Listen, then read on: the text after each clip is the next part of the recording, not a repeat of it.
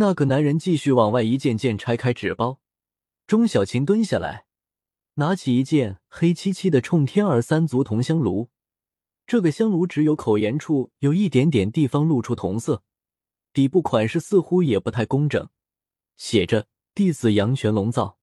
那男人笑着说：“姑娘，这个香炉也不错，老的。”钟小琴说：“我发现你的东西基本上都是老的，不错，你继续拿东西。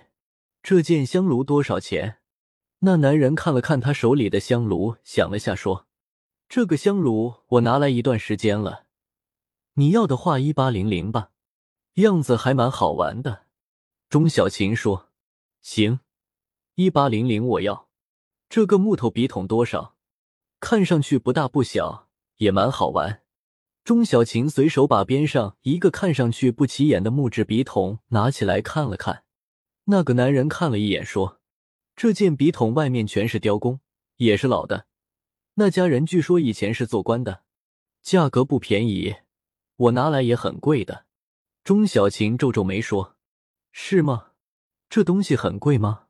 看上去脏兮兮的。”说着一边拿到眼前看，一边说：“多少？”那个男人犹豫了一下说：“这东西雕的很精美，你要的话给我六千。”朱浪在边上一愣，说：“这东西开这么高，老板。”你给我朋友便宜点啊！那个男人看了看钟小琴，说：“这东西老的，木头有可能还是黄花梨的呢。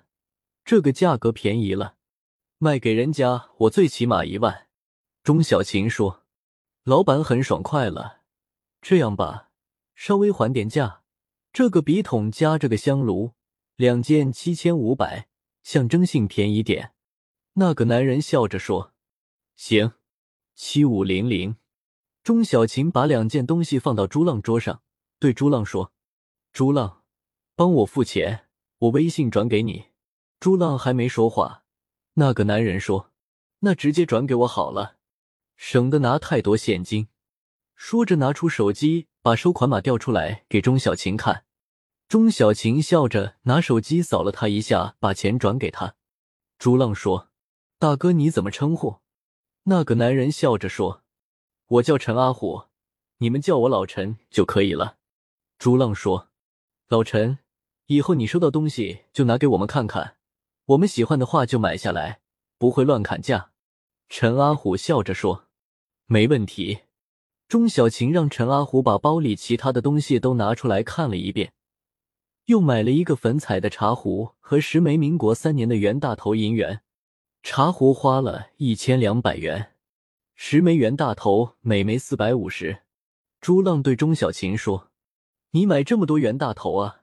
钟小琴说：“留着自己玩。”陈阿虎细心的把东西又一件件放回拉杆箱。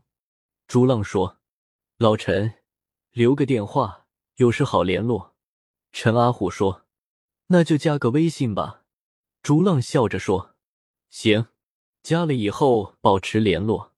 朱浪和陈阿虎加完微信，陈阿虎也没多耽搁，和两人告别，拉着箱子就离开了。钟小琴看他出门走远，对朱浪说：“你看到没？他老盯着我看，好像我脸上画了什么画一样。”朱浪笑嘻嘻的拿起自己买的荷叶洗说：“觉得你美呗？我发现是男人都会对你多看几眼，美女就是吸引眼球啊。”钟小琴笑着说：“别乱说，我不是美女，是你兄弟。”朱浪说：“小钟，你帮我看看这个玉笔洗到底怎么样？”钟小琴拿起一块布坐下来说：“你先去把它弄干净，好好清理一下。”朱浪哦了一声，拿着荷叶洗，小心翼翼的去清洗起来。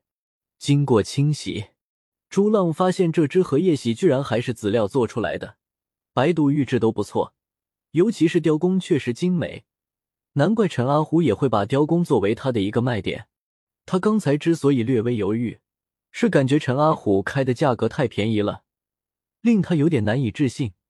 这东西如果是现在做出来，不管玉料的价格，光是人工没有几万也拿不下来。朱浪把玉玺擦干，不觉有些爱不释手，走出来。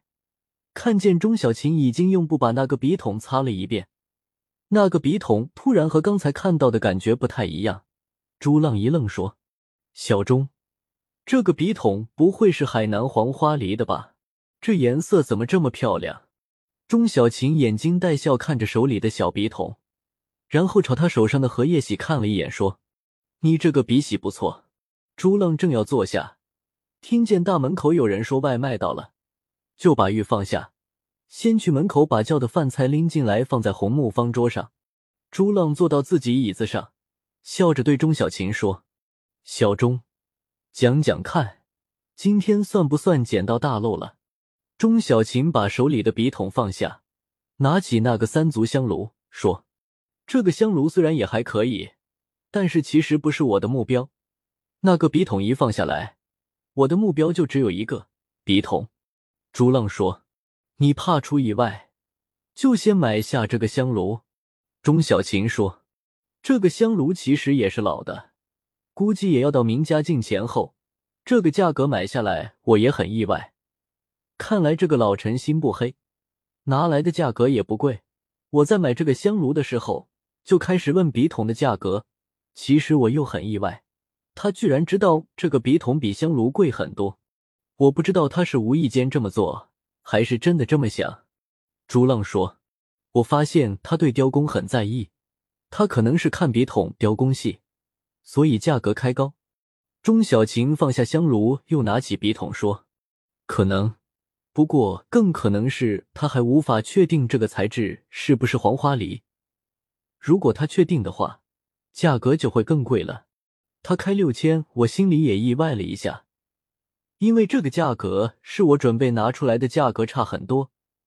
你看，这个笔筒虽然小，只有十五厘米高，但是却也是一块海南黄花梨整挖出来，底部还全都是影流，即便没有雕工，都应该价值不菲。